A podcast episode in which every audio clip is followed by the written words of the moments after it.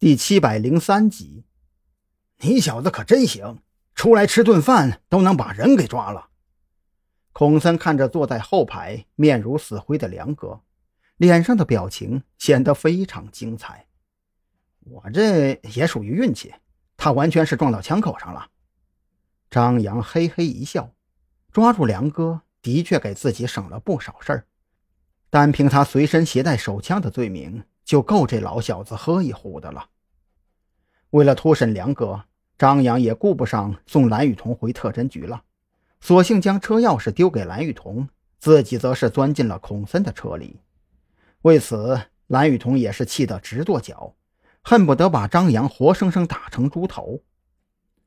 回到刑警队之后，张扬没有直接提审梁哥，而是让孔森先把他安排在一间单独的羁押室，先晾了起来。等安排好他那些小弟的事情之后，张扬把小静的电话号码交给孔森。孔哥，这是小静的电话号码，我从那些小姐那儿问到的。你安排人去查一下这个号码的通讯记录，看看能不能找到最后的联系人信息。而且我也去过死者的出租屋了，没有找到手机和钱包，这说明啊，他的手机和钱包、证件等物品应该是被凶手带走了。好家伙！我们什么都没问出来，你这随便跑一趟，收获不小吗？孔森当即愣住了。他亲自带队去开发区调查过，可是那帮小姐油盐不进，不管自己问什么，得到的答案永远都是“不知道”三个字。呃，都是运气。张扬不好意思的挠了挠头，不知道为什么，他总觉得孔森看自己的目光怪怪的。貌似带着别样的意味。孔森也是笑而不语，思索了一番之后，将这个任务交给了被自己责令反省的郑浩天。倒不是因为孔森对郑浩天有什么特殊照顾，主要是啊，这会儿刑警队里面除了这个郑浩天之外，真没有闲人了。等孔森安排好这些琐事之后，抬起手表看了看时间，梁哥已经被晾了有一个多小时了。也就让人把他从羁押室里面带了出来。其实，在回刑警队的路上，梁哥听着张扬和孔森的对话，差不多也整明白了自己为何遭受如此的无妄之灾，简直是比窦娥还冤呐！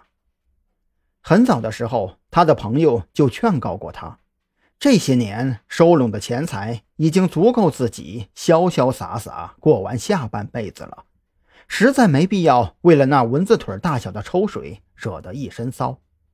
可惜呀，穷苦人家出身的梁哥对金钱有一种常人无法想象的贪婪，他舍不得放掉哪怕一丁点的既得利益，抽身洗白的事儿自然就一拖再拖，直到今天东窗事发。这地方你应该不陌生吧？年轻的时候没少来吧？孔森坐在审讯桌后，脸上写满了“早知今日，何必当初”的表情。姓名、年龄、籍贯，别让我一个一个的问了，你自己说吧。呃，梁金虎，呃，汉族，四十三岁，呃，山南市本地人。梁哥还算老实，他认得出孔森肩膀上扛着的警衔。知道那个死了的小姐肯定摊上了大事儿，被连累的自己最好走点心，自然没敢胡咧咧。你是怎么鱼肉乡里？怎么纠集涉黑团伙？怎么搞到的枪支弹药？会有专人来问你。我现在要知道的其实很简单：你在开发区的厂子里有一个化名小晶的小姐，这一点你不否认吧？孔森没有心情跟他扯淡。关于梁金虎身上的其他犯罪事实，交给其他警员以后慢慢问。眼下最重要的是搞清楚那个小晶的真实姓名，以及在梁金虎的场子里都有哪些熟客。